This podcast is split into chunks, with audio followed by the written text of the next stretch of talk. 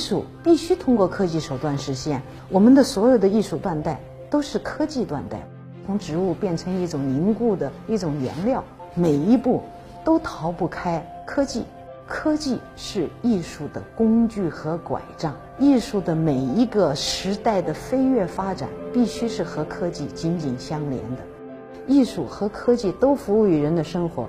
比如说亚洲龙二点零这款汽车，我觉得在很大的意义上把科技和艺术考虑进来了，使科技和艺术这两个同时是为生活服务的工具，来更好的打造我们的生活。在艺术的探索上，需要科技这个领域能够介入艺术，使艺术家更有知识，使艺术家更懂一点科技，他才能够利用科技的新的语言，使他的艺术符合这个时代或者跟上这个时代。我就希望社会不要打击他们，不要说他们旁门左道，不要一句话那不是艺术。只有在科技和艺术达到了完美的结合之下。我们才能够媚动前行，尽享自在。我是曹新元，我在一九八二年的时候从中国美术学院雕塑系毕业，毕业之后分到吉林艺术学院工作。工作的期间发现了一个问题，就是什么是艺术？啊，艺术必须分国界。艺术不但分国界，而且分得非常清楚。那种不分国界的艺术是什么样的呢？是宜家的家具中间挂的那种装饰画，好看就行。其他的艺术还是分国界的。经常听别人说，我喜欢德系汽车，我喜欢日系汽车。那他的选择除了机械性能之外，还有造型。这个造型的审美感里面，虽然在今天有国际性。可是，在一些细节上，还是体现了日和德的区别。无论是实用器物的小装饰，或者是大型艺术作品的创作，必须是有国界的。这个国界不是以领土划分为概念，这个国界是文化的差异。没有文化差异，就没有我们的存在。我和你都一样了，我们没有区别了，我的存在已经就没有存在的存在特点了。刷存在感就是我和你不同。当代艺术是对现代艺术教育的一种延续，现代艺术的教育是对古典学院艺术教育的一种反叛。它的反叛点一个非常重要的转折点，也就是古典艺术、学院艺术走到当现代艺术的一个关键的环节。现代艺术要强调的是。艺术的非功能性，艺术为艺术服务，这个是我们耳熟能详的词。那么，艺术怎么为艺术服务？现代艺术没给我们解释。于是，现代艺术几个标准：平面性、原创性，其实是更重要的是个性。于是，艺术家在这几个大概的范畴之内各寻门道，想办法去体现自己。现代艺术的教育教的是如何。表现你自己，这么多年教育我都在问这个问题：我怎么能教你成为你自己？我只能启发你，我启发你成为你自己。我从哪儿启发？我跟你一个星期见五个早晨，我怎么能了解你的一切来启发你？我是心理医生，我是你的牧师，我是你的家庭至亲好友，我才能启迪你。首先，我们的艺术教育要放下。大老爷的身份，艺术教育不是教育出一批至高无上的大画家。我觉得在中国，艺术应该是两个方向：一是为政府服务，毫无疑问，每一个国家的艺术都为政府服务；二，老百姓，老百姓的服务是什么？衣食住行，汽车是行。一，我们都喜欢漂亮衣服，这个事情是很重要的。每一个人的艺术和生活的关系都很重要。比如今天你戴耳环了，你为什么戴耳环？今天你穿了这样一件衣服，你为什么穿这样衣服？这都是艺术，同时也是你的生活。如果你穿的是灰衣服和蓝衣服，你放了一个银色项链和你的灰衣服，你在艺术上做了很明确的考虑，你要打造你自己的形象。艺术和生活就是这么简单。我要打造一个形象，艺术是形象打造的外表。内核是你自己，你不能说把你自己打造的非常漂亮，我就永远认为你是个好人。我对你的印象，第一印象是好的，但是后来的接触，那就是慢慢接触了。艺术的重要性就在于要给人以最好的第一印象。用英文来说就是 “come on”，就是召唤。艺术最重要的是它的感召力和感染力。用他的感召力和感染力，使别人愿意接近你。我今天看到你眼睛一亮，哎呀，这小姑娘我喜欢，我愿意跟你开诚布公的谈。如果你打扮得很怪怪的，我心里就会有一种戒备，这个你的艺术手段就没有用好。所以艺术和生活就我要做什么，我今天要这样。艺术是亲和力的第一要素，艺术是造成亲和力，艺术是造成我要给别人一种什么样的印象。一个政府用艺术，就是在宣传我是什么样的政府。二十世纪中期建立了中华人民共和国，建国十周年，十大建筑的揭幕我们都清楚：人民大会堂、农业展览馆、历史博物馆等等。这十大建筑说明了什么问题？两句话：一，这是中国；二是社会主义中国。很明确，非常明确。二十一世纪初。我们有一系列建筑，鸟巢、水立方、国家歌剧院，这些建筑说明了什么？中国要和世界接轨，非常明确。艺术和生活的关系就是我要打造什么形象？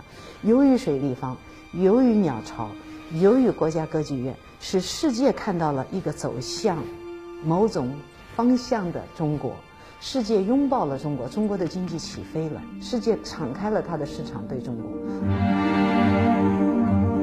一个好的艺术作品要具备什么样的因素？其实这个答案我一直在琢磨，因为有一些朋友想参加全国美展，会在背后问问我，我经常就跟他们回答是我不是一个很接地气的人，但从其他意义上来说，我还是很接地气的。我可以把这段话分享给艺术家们：一个美术工作者，第一，你能不能代言时代？这是最高层次的艺术家。第二，你能不能？给老百姓的生活美化，我们的民族的文化需求比以往高很多了，大家的经济条件也高很多了，大家的欣赏品味也多元化了。我们能不能在这方面艺术工作者去迎合一下老百姓的需要？一定要有一个意识形态的表达，意识形态在艺术上一定是主导。我们回到历史上的重要艺术家，比如说米开朗基罗，比如说达芬奇，意识形态就是人文思想的复兴，在文艺复兴时期，对人的一种重新审视。由于科技的发展，可是呢，它依然在意识形态上受宗教控制，所以意识形态上很简单，就是宗教化。可是宗教化由于哲学和意识形态，它有一点点小的冲突，反倒促成了艺术作品的突发的辉煌。如果这个时候把天才画家达芬奇和天才雕塑家米开朗基罗叫来说：“艺术为艺术服务，你就服务你自己，你画吧。”米开朗基罗肯定痛苦死了，他不知道画谁。艺术必须有一个明确的意识形态，艺术家自己是不能造艺术形态的。艺术必须通过科技手段实现。我们的所有的艺术断代都是科技断代，不是艺术断代。所谓的中石器时期，为什么叫中石器？旧石器、中石器和新石器。旧石器在哪？为什么它是旧的？因为它只是石器，它只是科技的发明。当拿石器在骨头的管上刻了花纹，这叫中石器。因为我们把它用在艺术上了，艺术就出现了。新石器是发明了火，我们开始用彩陶，彩陶的出现离不开火的发明，离不开对火对窑的温度的控制的理解。那铜器，我们再往下，漆器，漆器这不但有各种各样的，呃，前面的发明和创造，重要的一点是化学反应，这对漆的掌握。而且怎么使它从植物变成一种凝固的一种颜料？那油画，那么动画，每一步都逃不开科技。科技是艺术的工具和拐杖。艺术的每一个时代的飞跃发展，必须是和科技紧紧相连的。比如说，当代科技是什么？当代科技服务于人的生活，当代艺术服务于人的生活，艺术和科技都服务于人的生活。比如说，亚洲龙二点零这款汽车，我觉得在很大的意义上，把科技和艺术考虑进来了。我特别希望的就是像丰田这样的公司，能够真正的做一系列活动，使科技和艺术。这两个同时是为生活服务的工具，这两者都是工具，来更好的打造我们的生活。特别是艺术也是科技的包装和前站，科技是一种思想，是一种实用的客体，把艺术嵌入进来，才能够使这个科技更能够深入人心。所以，好的科技产品必须有好的设计，好的设计就能够使大家更喜欢。你的科技产品，甚至为了一款设计的非常好的科技产品，容忍科技产品当中的一些小缺陷。在九十年代末，我去了纽约的一个博物馆去看展览。这个展览是一个日本女艺术家，她做的呢作品是一个像是立体电视。那个时候三维的电视刚刚出来，她就借用柯达公司的科技和材料。做了一个叫菩萨的小节目。当那个菩萨从净瓶里杨柳枝洒出水的时候，我的孩子们激动地跳起来去抓那些水珠，因为他们戴着 3D 的眼镜。那是真的第一次看到这种 3D 的电影。我觉得这种经验，无论是柯达、是丰田，或者是大众，都可以。引领一个新的艺术创作，让大家真的从语言上找到突破，使人体现到一种新的艺术上的经验。现在世界上的公共艺术是如火如荼，就是通过人互动，通过电脑，通过各种计算的算法，使人感受到一种环境上的一种艺术。我觉得在艺术的探索上，需要科技这个领域能够介入艺术。使艺术家更有知识，使艺术家更懂一点科技，他才能够利用科技的新的语言，来使他的艺术符合这个时代或者跟上这个时代。愿意改变的艺术家，愿意为这个社会、为这个时代、为未来服务的艺术家，或者是引领这个时代走向一未来的艺术家，我就希望社会不要打击他们，不要说他们旁门左道，不要一句话那不是艺术。当代科技实现了很多以往连想都不敢想的事情，而且更多的科技新的发展会给我们带来更多的经验。艺术跟科技更美好的结合，使我们感受到科技给我们提供的生活的一切的便利和提升的情况之下，兼有艺术享受，或者兼有艺术上的一种境界的提升。只有在科技和艺术达到了完美的结合之中，我们才能够。内动前行，尽享自在。